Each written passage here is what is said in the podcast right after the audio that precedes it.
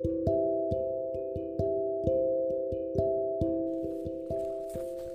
everyone, welcome to today's Bible the podcast. I'm Sarah. I deliver to today's Bible verse for you. You have put gladness in my heart, more than in the season that their grain and wine increased. Amen.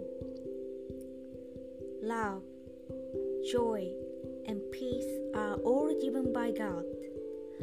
When we receive full love, joy, and peace from God, we just throw to our neighbors the fruits of long suffering, kindness, and goodness, and the fruits of faithfulness, gentleness, self control grows richly.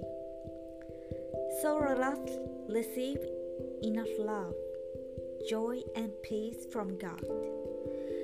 It is superior to any enjoyment in the world.